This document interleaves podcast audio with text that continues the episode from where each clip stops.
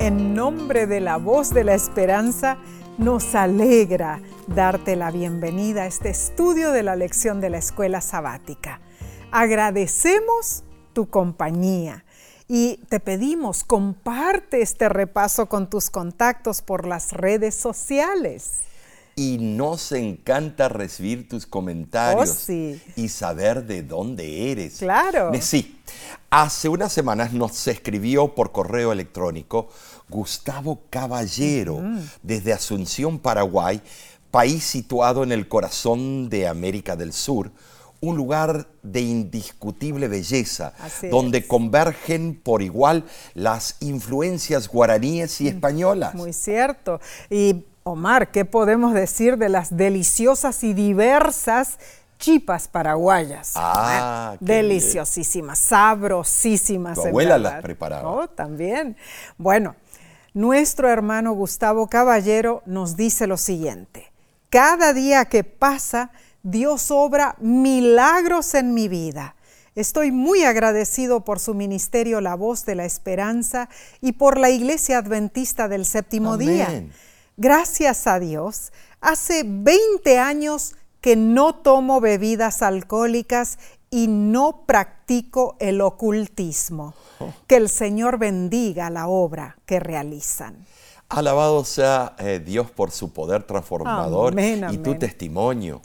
Eh, gracias por compartirlo, hermano Gustavo. Ahora, oramos para que tu fe sea diariamente fortalecida. Amén y amén. Bien, daremos el comienzo al estudio de la lección 2 para el 13 de enero 2024. Se titula Enséñanos a orar. Pero antes de continuar debemos pedir la sabiduría divina. Voy a pedirte sí que ores. Claro que sí, vamos a orar. Querido Padre Celestial, gracias te damos por el privilegio de poder estudiar tu santa palabra. Dirige nuestro estudio, ayúdanos a comprender el mensaje que tú tienes para nosotros. Te lo rogamos en Cristo Jesús. Amén. Amén, amén. Bueno, Omar, el texto de esta semana está en Lucas 11.1 y dice, Aconteció que estaba Jesús orando en un lugar y cuando terminó, uno de sus discípulos le dijo, Señor, enséñanos a orar como también Juan enseñó a sus discípulos. Bueno, esto bien pudo haber sido eh, temprano por la mañana, ¿no es cierto? Claro. Me imagino, porque era el momento cuando Jesús solía orar, así lo explica Palabras de Vida del Gran Maestro, página 105. Y cuando los discípulos escucharon la manera en que Jesús oraba, quedaron impresionados, ¿no es cierto? Es cierto. Eh, es que Jesús se comunicaba íntimamente con su Padre Celestial, así como, así como se comunica un amigo con otro. Es que las oraciones de Jesús eran muy diferentes a las de los dirigentes religiosos de su tiempo, ¿no es cierto? Bueno, eh, en verdad, la oración formal, expresada en declaraciones fijas, como si fuera dirigida a un Dios impersonal muy distante, no tiene la realidad y la vitalidad que deben caracterizar eh, la verdadera oración. Claro. Los discípulos pensaron que si pudieran orar como Jesús oraba, se aumentaría muchísimo su eficacia en el discipulado. Seguro que sí. Y tenían razón. Sí. Eh, respondiendo al pedido, enséñanos a orar, Jesús presentó una oración modelo, una parábola que ilustra el espíritu de la oración y algunas amonestaciones para estimular la fidelidad y la diligencia en la oración. Ahora, Omar, ¿qué de nosotros? ¿Debemos tomar las palabras de Jesús como fórmula para orar si Él nos advierte contra la repetición? Bueno, ¿y qué pasa con la oración espontánea, donde hablamos con Dios como con un amigo? ¿Será que necesitamos eh, instrucciones sobre cómo orar, Omar? ¿Será que los salmos nos pueden ayudar a expresar cómo nos sentimos ante Dios? Bueno, hermano, hermana, aunque escritos hace tres mil años atrás, eh, los salmos podrían ser relevantes para nosotros hoy? Esta es una pregunta que tenemos que pensarla muy bien, porque en la lección de esta semana vamos a ver cómo podemos usar los salmos en nuestras oraciones. La lección nos explica que la creencia de que solo la oración espontánea es verdadera parece prevalecer entre muchos cristianos. Sin embargo, los discípulos de Jesús fueron inmensamente recompensados cuando le pidieron a Jesús que le enseñara a orar. Piensa en esto. Dios colocó un libro de oraciones. ¿Cuál es el nombre? Los Salmos en el corazón de la Biblia lo puso. No simplemente para mostrarnos cómo oraba el pueblo de Dios en la antigüedad, sino también para enseñarnos a nosotros cómo podemos orar hoy en día. Y esto es interesante. Sabemos que desde las edades más tempranas, los salmos han dado forma a las oraciones del pueblo de Dios, incluidas las oraciones de Jesús. Esta semana veremos el papel que desempeñaron los salmos para ayudar al pueblo de Dios a crecer en su relación con Él. Debemos recordar que los salmos son oraciones valiosas, no solo por su visión teológica, sino también por las formas en que pueden enriquecer y transformar nuestras oraciones individuales y públicas. Utilizar los salmos para orar ha ayudado a miles de creyentes a establecer y mantener una vida de oración cotidiana, llena de fe. De hecho, cuando oramos y cantamos con los salmos, asumimos la perseverancia, la audacia, la valentía y la esperanza de los salmistas. Hacerlo nos anima a continuar nuestro peregrinaje espiritual y, y nos consuela. Claro que sí, sabiendo que no estamos solos. Omar, al leer los salmos, eh, muchos, como nosotros, y estoy segura que tú también, amigo, amiga, hermano, hermana, muchos hemos pasado por momentos oscuros y difíciles. Y sin embargo, hemos triunfado al confiar en los mensajes de esperanza de los salmos. Alabado sea Dios, ¿por qué? Porque al mismo tiempo los salmos nos revelan vislumbres de la ferviente intercesión de Cristo por nosotros. Amén. Sí, los salmos. En verdad, Él siempre vive para orar por nosotros. Gloria a Dios. Así lo confirma Hebreos capítulo 7, versículo 25. Involucrarnos en oración utilizando los salmos enriquece nuestra adoración a Dios hace que seamos conscientes de nuestra necesidad humana y nos enseña a participar en los diversos aspectos de nuestra experiencia de adoración. Claro que sí. Entonces, Omar, esta semana continuaremos analizando los salmos, especialmente en el contexto de los momentos cuando las cosas no van muy bien. Reflexionaremos sobre la desesperación expresada por los salmistas en medio de tiempos difíciles.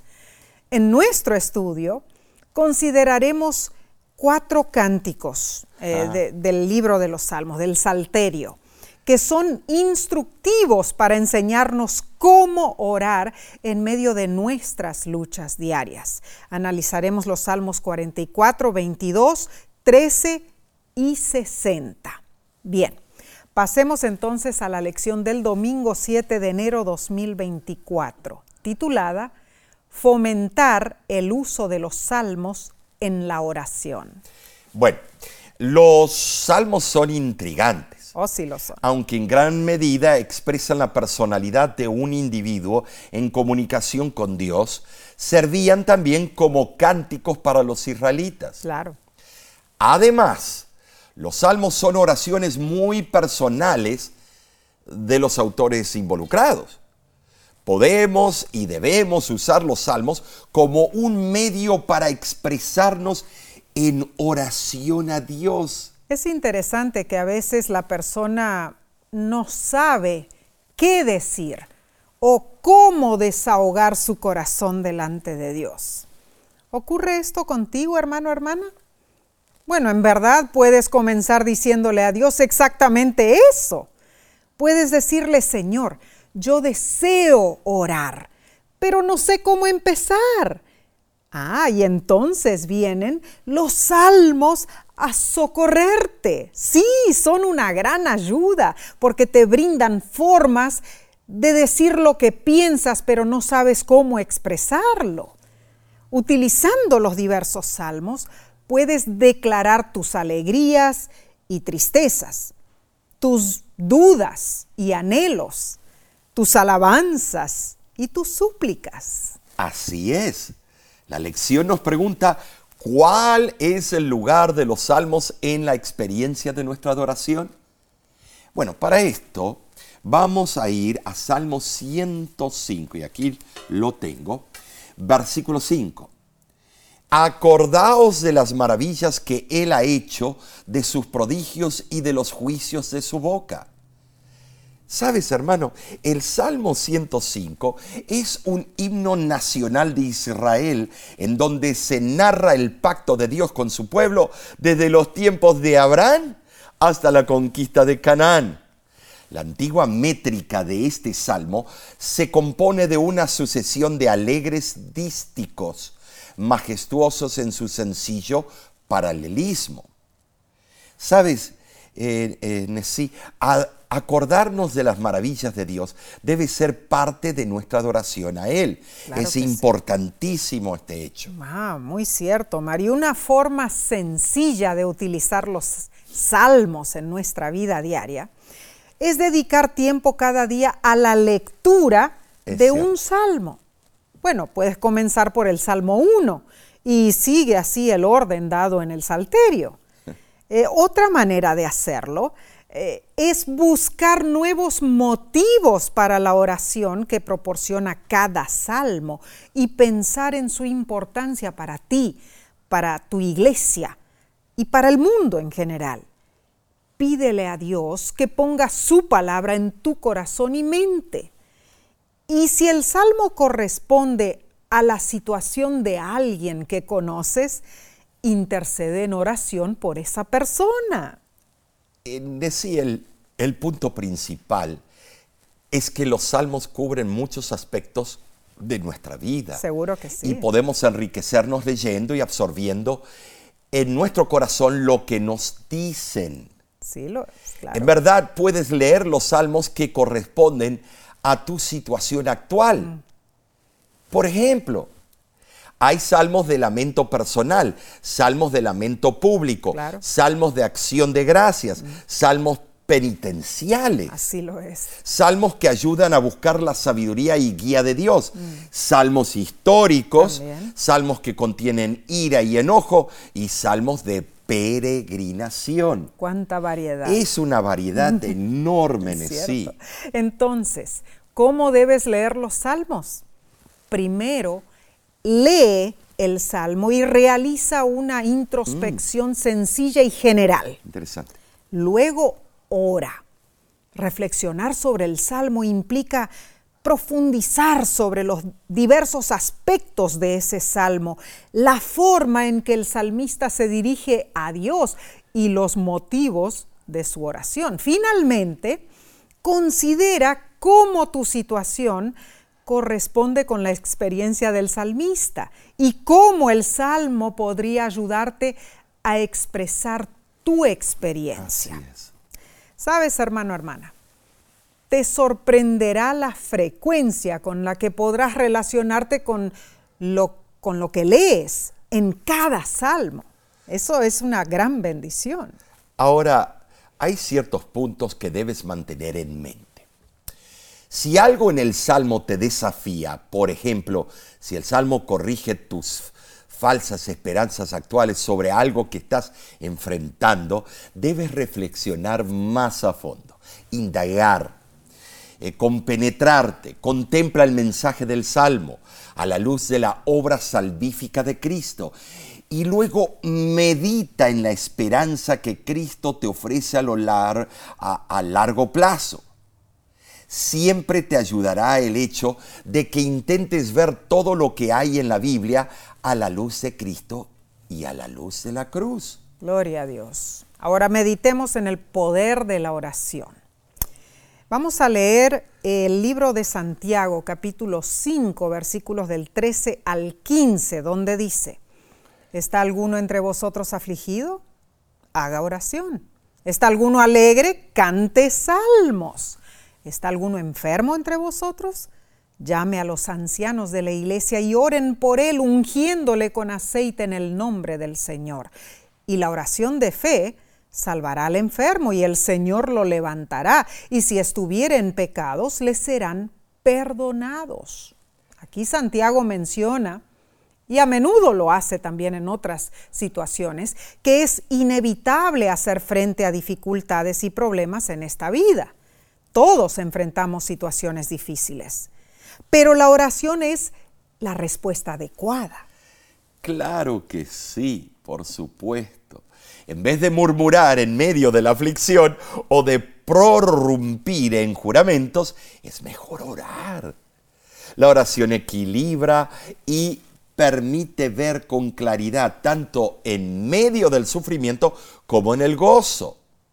Saben, sí, Dios espera que recurramos a Él cuando estemos en la adversidad. Tantas veces lo he hecho yo, me acuerdo en momentos de desesperación, allí eh, me hinqué, me arrodillé, oré y el Señor me contestó. Seguro que Su plan divino es que vivamos vidas serenas y gozosas. Amén. Hasta en medio de los problemas de la vida podemos estar seguros de la gracia y del consuelo de Dios. Amén.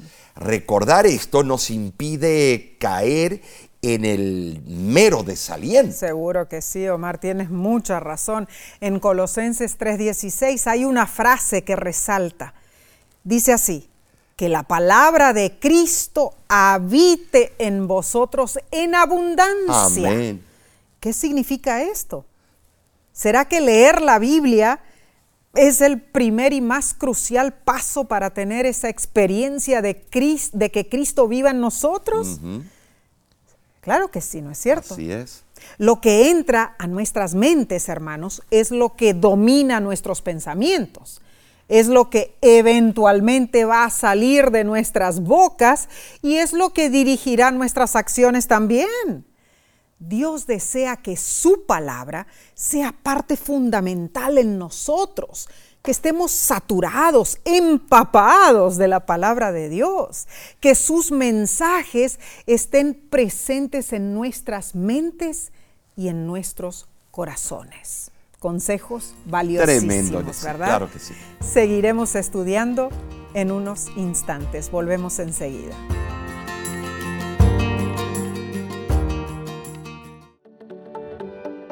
En nuestra aplicación puedes encontrar más contenido como este que te ayudará en tu vida espiritual. Lo puedes descargar visitando nuestra página web lavoz.org.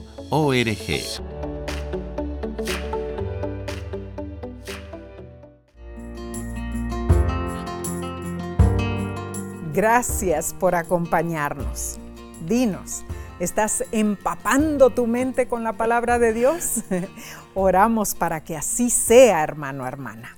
Analicemos la lección del lunes 8 de enero titulada Confianza en tiempos difíciles. Todos experimentamos momentos de desesperación Oh, sí. en los que nos hemos preguntado qué está haciendo Dios Mm. o por qué permite las desgracias. Ay, ay, ay. Eh, acabamos de escuchar una historia eh, de una de las misioneras de la Voz de la Esperanza que nos contó Horribles de eh, situaciones. esa eh, madre joven de 31 años que muere de cáncer, Horrible. dejó cinco hijos. Ay, ay, ay. Los salmistas pasaron por situaciones similares Sí, claro. y por inspiración divina registraron sus experiencias. El Salmo 44 nos da consejos cer- certeros. Es una ferviente plegaria a Dios pidiendo intervención. Sí lo es. Léelo en tu tiempo de estudio personal, mi hermano. Amén, amén. El Salmo 44 se divide en cuatro partes. Primero, la bondad de Dios en la antigüedad. Segundo, la triste situación de Israel en ese momento. Tercero, la afirmación del salmista de que Israel ha permanecido fiel a Dios. Y cuarto, un ruego de liberación. Qué tremendo, ¿eh? Sí. tremendo. Eh, por eso cuando un judío ortodoxo canta uno de los salmos, te das cuenta que él lo siente, mm. eh, siente vibrar su alma. Ahora, la honestidad y franqueza de los salmistas puede sorprendernos e incluso perturbarnos. Mm. Usualmente rehuimos a ese nivel de audacia cuando nos dirigimos a Dios. Cierto. Pero no era así con los hijos de Coré. Sabes, hermano, podemos aprender mucho de su oración en el Salmo 44. Primeramente, ellos confiaban en Dios, recordaban audiblemente las obras de Yahvé en tiempos antiguos. Su queja no tenía resentimientos o recriminaciones. Su oración se basó en su fe en Dios. Oh, bueno, pero en los versículos del 9 al 6 ellos afirman que Dios los ha abandonado a la merced de sus enemigos. Esto me hace preguntar, hermano, hermana, ¿será que nosotros podemos expresar el mismo sentimiento a Dios sin perder nuestra fe? No se lo recomiendo, pero Dios permite que seamos humanos en tiempos de prueba. Bueno, el sufrimiento y la muerte entraron en el mundo como resultado del pecado. Debemos culpar a Satanás de esto y no a Dios. Las tormentas que destruyen y matan es Satanás. Ok, Dios lo ha permitido, pero a veces Dios permite la calamidad. ¿Para qué? Para enseñarnos una lección. En un mundo donde existe el mal, el pecado debe ser castigado para que se refrenen las malas tendencias del corazón humano. Entonces, las calamidades que sobrevinieron a Israel eran consecuencia de dos causas. O eran merecidas o estaban en la categoría de las aflicciones que utiliza Satanás para hostigar. y esto está bravo porque puede ser que eran las dos cosas. Mm, no sé. En verdad, el que sufre no siempre puede determinar la causa de sus aflicciones. Tratamos y erramos. Mientras buscamos la respuesta, debiéramos cuidarnos de no atribuir a Dios despropósito alguno. Eso es peligroso. Y esto es muy importante, hermanos. Los hijos de Coré confirmaron en Salmo 44, 17 que no habían olvidado a Dios. Ellos reconocieron que no podían definitivamente ah, eh, entrampar a Dios, aunque estaban desesperados por la situación ignominiosa de su nación. Se aferraron a su creencia en Dios. Su angustia se debía a su incapacidad de comprender los caminos divinos, pero su fuerza estaba segura en que el amor de Dios nunca fallaría. Por eso el Salmo 44 termina con fuertes clamores para que Dios actúe en favor de ellos. ¿Saben sí? En los versículos 23 al 26 aparecen palabras de urgencia como despierta, levántate, redime. Mm. Así suplicaron poderosamente a Dios por liberación. Y así lo hacemos muchas veces a nosotros, a Dios, pero tenemos que tener cuidado de no tomar su nombre en mm, vano y fallarle el respeto. Claro, claro. Ahora, la autora de la lección menciona lo siguiente. La selectividad de los salmos en los servicios de adoración de la iglesia a menudo refleja la exclusividad de los estados de ánimo y las palabras mm. que expresamos en nuestras oraciones en público. Tal restricción puede ser señal de nuestra incapacidad para afrontar las oscuras realidades de la vida. Aunque a veces podemos sentir que Dios nos trata injustamente cuando sufrimos, no nos parece apropiado expresar nuestros pensamientos en público ni tampoco en nuestra oración privada. Esta displicencia podría hacer que perdamos de vista el objetivo de la adoración.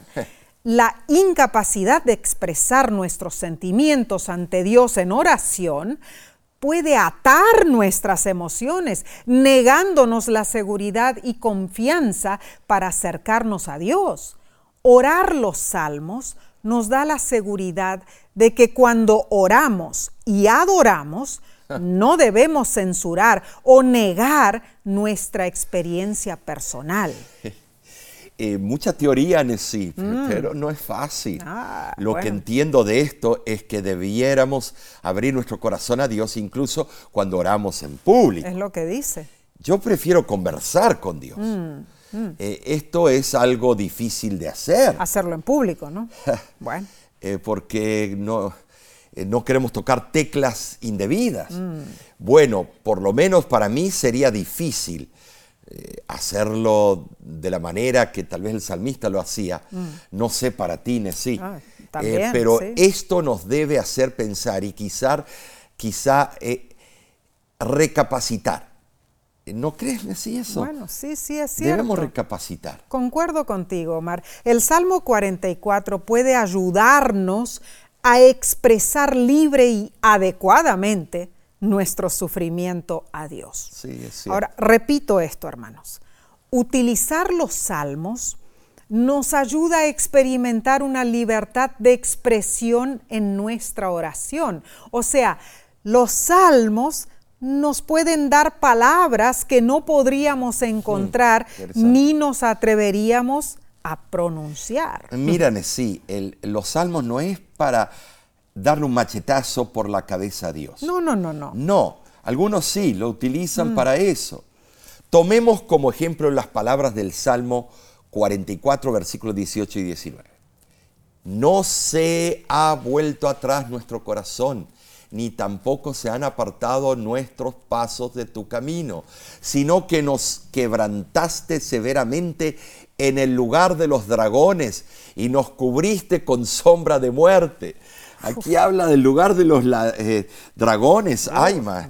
¿Habrán existido antes del diluvio? No sé. Bueno, este es un vocabulario fuertísimo. Sé que es simbólico porque no nos conocemos que de verdad si existieron esos dragones. Mm, bueno, eh, es un vocabulario fuerte, Omar. sí lo es. Pero el Salmo 44 comienza hablando de cómo en la antigüedad Dios había hecho grandes cosas por su pueblo.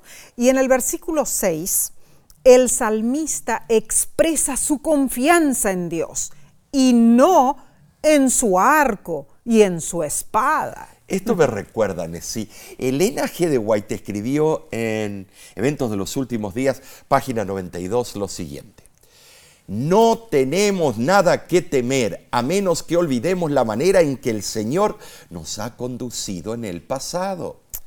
Hermano, hermana, eh, ¿crees que recordar las pasadas mercedes de Dios en nuestra vida nos pueden ayudar a lidiar con las dificultades de hoy. ¿Tú crees, siendo históricos, oh, nos ayuda? Oh, sí, para mí esto es una realidad, Omar.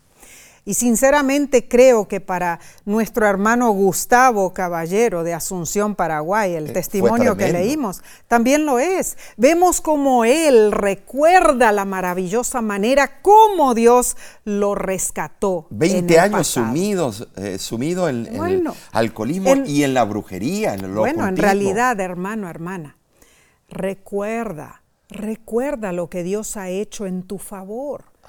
Eso te dará fuerzas para sobrellevar tus problemas. Bien, pasemos a la lección del martes 9 de enero titulada Un salmo de desesperación. Estudiaremos el Salmo 22, una petición del autor, el rey David. El contexto histórico del Salmo probablemente describe cuando David estaba siendo perseguido por Saúl o cuando fue afligido por la rebelión de su hijo Absalón. Cierto, el encadenamiento del estudio nos dice que en nuestro caso orar los salmos hace más que permitirnos articular nuestras oraciones libremente. Los salmos también intervienen en nuestra experiencia, conformándonos a los estándares de Dios y la hacen soportable. llenándonos de esperanza y tranquilidad. Ahora no podemos simplemente hablar.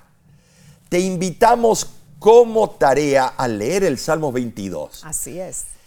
Partes de este salmo fueron mencionadas por Cristo en la cruz.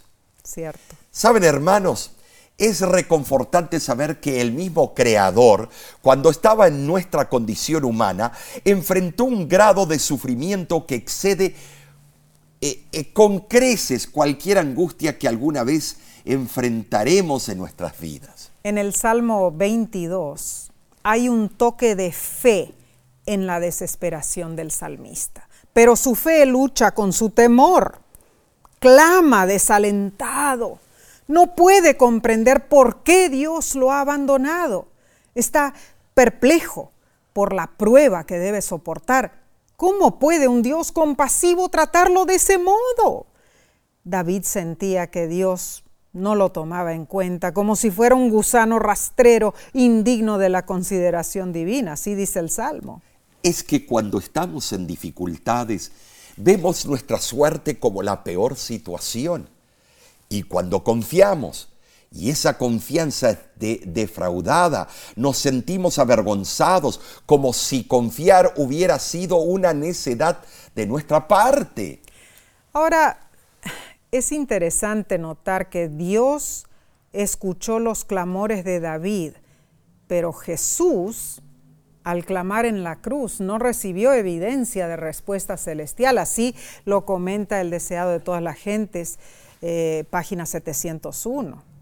Bueno, Omar, esto es serio. Claro, la situación de Cristo ocupaba un lugar de escala universal, ¿no es cierto? Jesús le había pedido horas antes a su padre que le quitara la amarga copa, pero Dios no accedió. Y Jesús comprendió, aceptó el duro precio para salvarnos. Gracias a su sacrificio somos salvos. Ahora en Salmo 22, versículo 7 al 8, aparecen las palabras que pronunciaban o pronuncian los burladores. Mm, cierto. Y hay que hay burladores. Dice, todos los que me ven escarnecen de mí, estiran los labios, menean la cabeza diciendo, se encomendó a Jehová, líbrele él, sálvele. Recordemos, sí, esta burla la hicieron también los escribas y ancianos que contemplaban la humillación de Cristo en la propia cruz. Así fue, Omar. Pero bueno, pensemos en David, pobrecito David, ¿no? Su vitalidad agotada, descorazonado. Su vigor no era como el de un árbol lozano, sino frágil, como un pedazo quebradizo de una vasija de barro. Figuradamente, David hasta asoció la muerte con el polvo de la tumba es que lo amenazaban personas que parecían perros feroces, dice. Oh, era impresionante. Dice el Salmo, querían quitarle la vida. Hoy, hablando de perros feroces, en el cercano oriente eran comunes las jaurías de perros hambrientos. Eh, muchas veces devoraban los cadáveres insepultos. Ay, ay, ay, qué práctica horrible.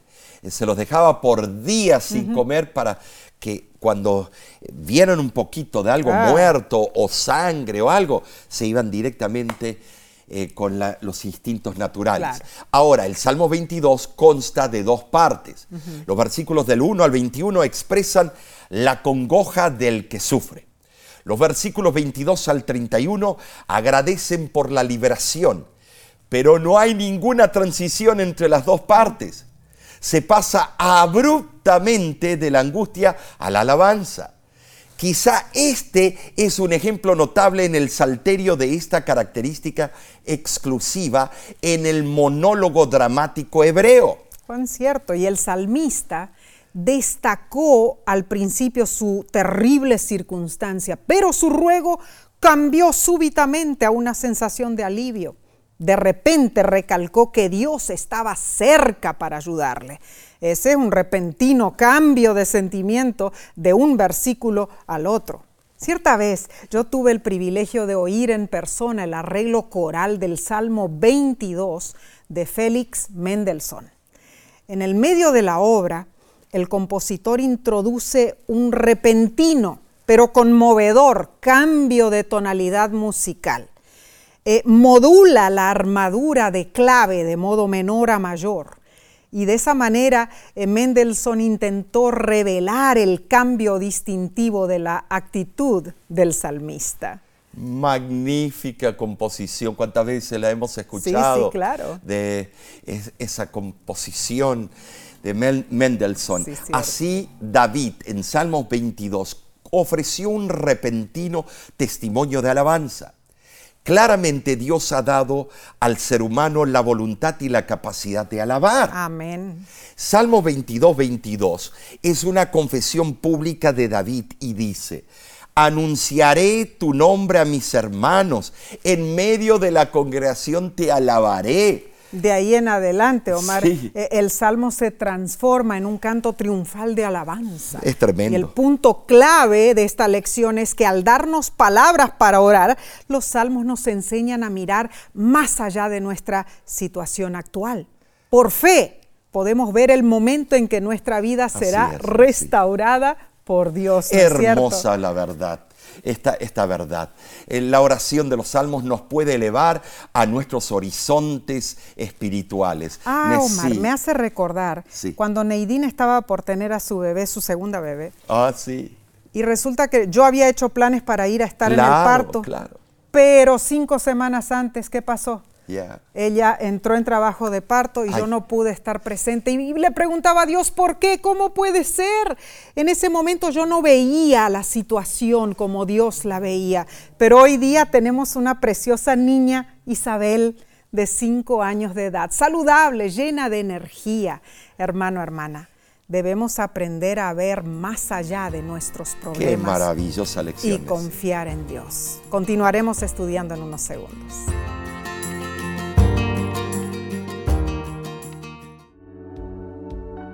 Con seguridad estás disfrutando este estudio de la escuela sabática. Te invitamos a buscarlo en formato de video por nuestro canal de YouTube.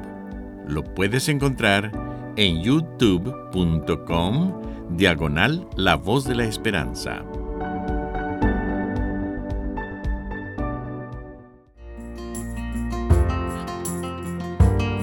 Esperamos que estés siendo bendecido, bendecida con la lección de esta semana. Gracias por acompañarnos y por compartir. Sigamos con el estudio del miércoles 10 de enero titulado De la desesperación a la esperanza. Hermoso título, la verdad. Personalmente he enfrentado momentos difíciles en mi vida. Seguramente tú también has tenido que pasar por duras pruebas. Así es. En realidad, ¿quién en algún momento no ha pensado cómo pudo pasar esto conmigo? Mm. Sabes, aunque a veces las pruebas son acarreadas por nuestros pecados, otras veces parecen ser muy injustas y sentimos que no merecemos lo que enfrentamos.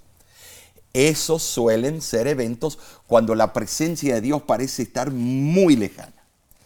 Los salmistas fueron humanos como el resto de nosotros y se enfrentaron a luchas similares. En este día te instamos a leer el Salmo 13, que comienza repitiendo una y otra vez reclamaciones angustiantes.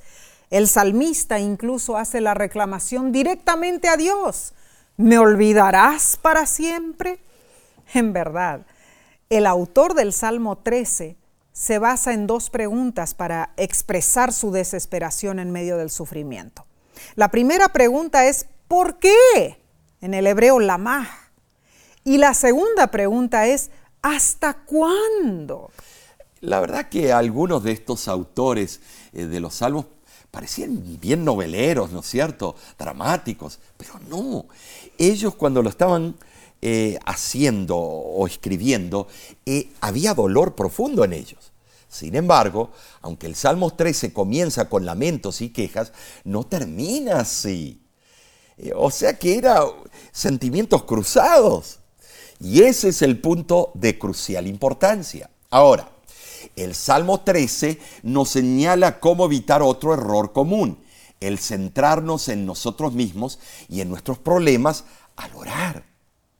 En verdad, este salmo puede transformar nuestra oración llevándonos a reconocer y reafirmar la naturaleza fiel e inmutable de Dios. Y la lección nos pregunta, ¿qué dos estados de ánimo podemos notar en este salmo? Bueno, yo diría que el primer estado de ánimo es desesperación, un estado en el cual no se ve ninguna forma de salida ni solución. Y el segundo estado de ánimo creo que es la esperanza, la confianza en Dios y en su amor.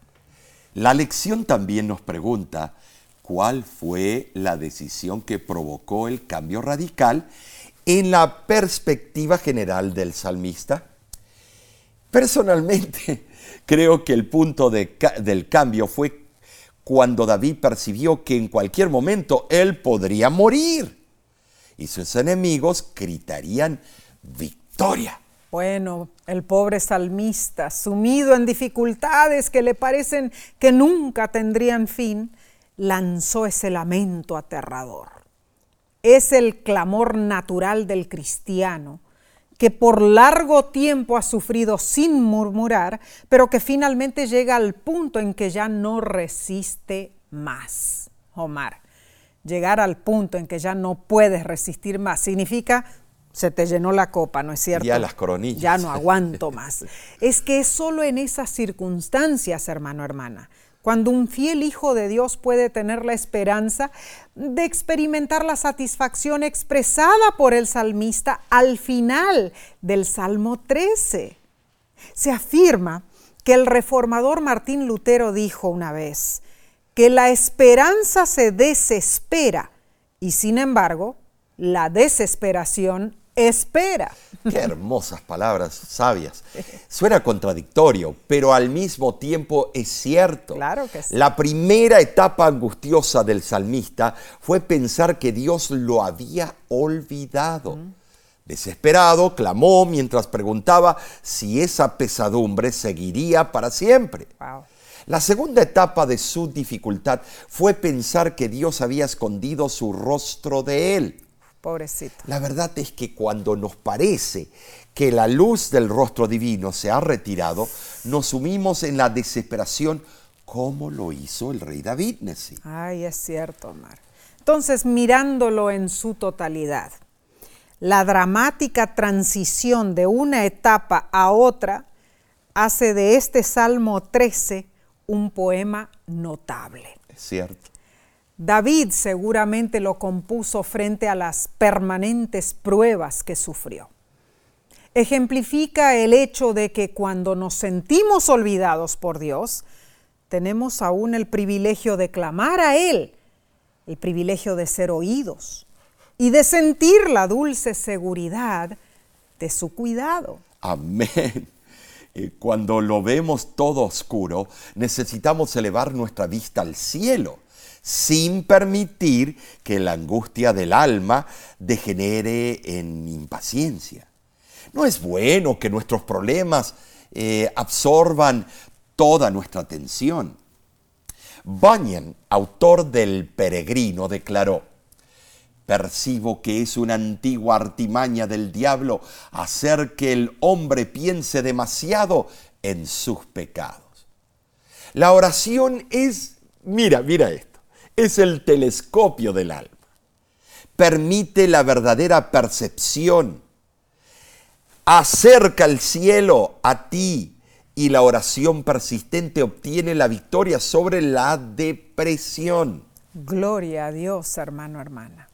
Claramente vemos que el Salmo 13 nos lleva a confiar en el poder redentor de Dios para que nuestro temor y ansiedad puedan gradualmente dar paso a la salvación de Dios y que comencemos a experimentar un cambio positivo del lamento a la alabanza, de la desesperación a la esperanza. Ahora, debemos traer a relucir algo importante una mera repetición de las palabras de los salmos con solo una superficial comprensión de su significado nunca producirá la auténtica transformación que bueno, que necesitamos.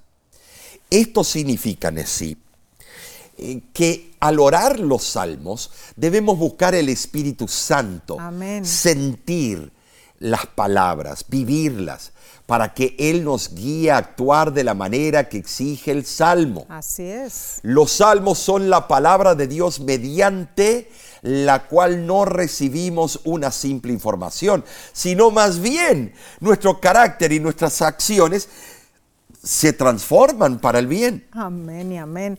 Por su gracia, las promesas de los salmos se manifiestan en nuestra vida en una forma tal, hermano, hermana, que permitimos que la palabra de Dios nos moldee Así según es. la voluntad divina Claro. y nos una con Cristo, quien perfectamente demostró la voluntad de Dios. Y como hijo del Dios encarnado, también utilizó los salmos para orar. Hermano, hermana, es nuestra oración que tus luchas y desafíos te ayuden a, a llegarte más cerca de Dios.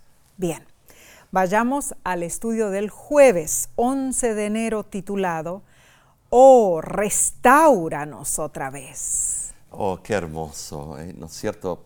Queremos ser restaurados. Amén. En esta sección analizaremos en qué ocasiones podríamos usar el Salmo 60 en nuestras oraciones. Esta es una plegaria de lamento. Leamos Salmo 60, pero del 1, a ver, aquí está, del 1 al 5, y dice así. Oh Dios, tú nos has desechado, nos que, quebrantaste, te has airado. Vuélvete a nosotros. Hiciste temblar la tierra, la has hendido. Sana sus roturas, porque titubea. Has hecho ver a tu pueblo cosas duras.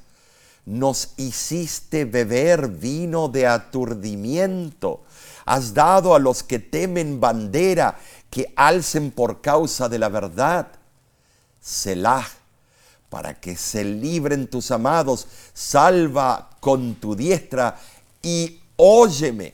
Es interesante que en la parte, sobrescrita de este salmo se indica que su autor fue David durante las guerras contra los edomitas. Los versículos 1 al 3 del Salmo 60 describen la humillación de Israel después de una derrota. Ah, Los versículos 4 al 8 presentan un ruego a Dios para que cumpla sus promesas y los versículos del 9 al 12 expresan la confianza en que sí habrá una victoria final sobre los enemigos de Israel. Ahora, es interesante, Omar, porque el estilo del salmo es ágil. Sí, las lo metáforas son vívidas y abundan las es- expresiones de esperanza. eh, dijiste sedomitas, ¿cierto? Edomitas. Eh, medios emparentados con el pueblo de Israel. Cierto, cierto. Los salmos de lamento generalmente son oraciones de personas que viven tiempos difíciles, ya sean físicos, psicológicos, espirituales o los tres al mismo tiempo. Y eso sí que pasa. Sin embargo, aunque estemos pasando por buenos tiempos, no significa que debamos evitar estos tipos de salmos. A veces puede haber una eh, disyunción o dislocación entre las palabras del salmo y nuestra experiencia actual. Pero los salmos de lamento pueden ser inclusive beneficiosos para cuando no estamos eh, eh, en, en apuros. Y esto es muy cierto. En primer lugar, estos salmos de lamentos pueden concientizarnos de que el sufrimiento es parte de la experiencia humana, que puede ocurrir tanto en la vida de los justos como la de los malvados. Esta clase de salmos nos aseguran que Dios tiene el control, que proporciona fortaleza y soluciones en tiempos difíciles, que incluso en medio del problema podemos tener la máxima esperanza en Dios. En segundo lugar, los salmos de lamento nos enseñan a tener compasión hacia los que sufren. Al expresar nuestra gratitud a Dios, especialmente en público, debemos considerar los menos afortunados. Hermano, hermana, es posible que tengas cosas buenas en este momento, pero ¿acaso no conoces personas a tu alrededor que están sufriendo? ¿Saben? Sí, usar estos salmos puede ayudarnos a no olvidar a los que están pasando por dificultades difíciles, precarias. Claro, claro, seguro que sí. E, estos salmos deben evocar en nosotros el deseo de obrar como lo hizo Jesús. La sierva del Señor en su libro Ministerio de la Bondad, página 27, dice lo siguiente. Este mundo es un gran lazareto, pero Cristo vino a sanar, a proclamar liberación Impartía vida a los enfermos, a los afligidos, a los poseídos de los demonios.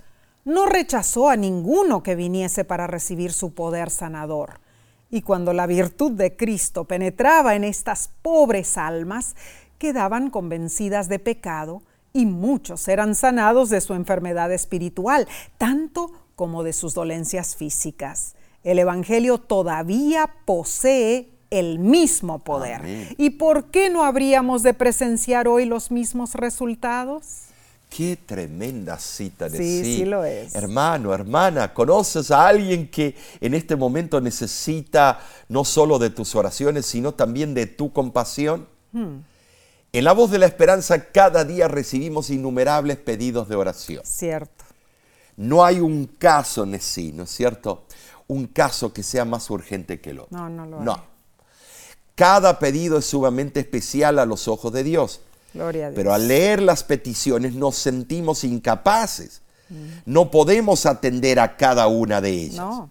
Solo podemos confiar en las promesas divinas, elevar cada petición al trono celestial y con el salmista rogar a Dios. Danos socorro porque vana es la ayuda de los hombres mas en Dios haremos proezas. Salmo 60, eh, versículos 11 y 12. Qué hermosas palabras de esos versículos, hermano, hermana. Los salmos no son simples reflexiones filosóficas sobre una deidad que está distante a nosotros. Cada salmo está moldeado por problemas reales. Así es. Que todos como seres humanos enfrentamos en nuestra vida diaria.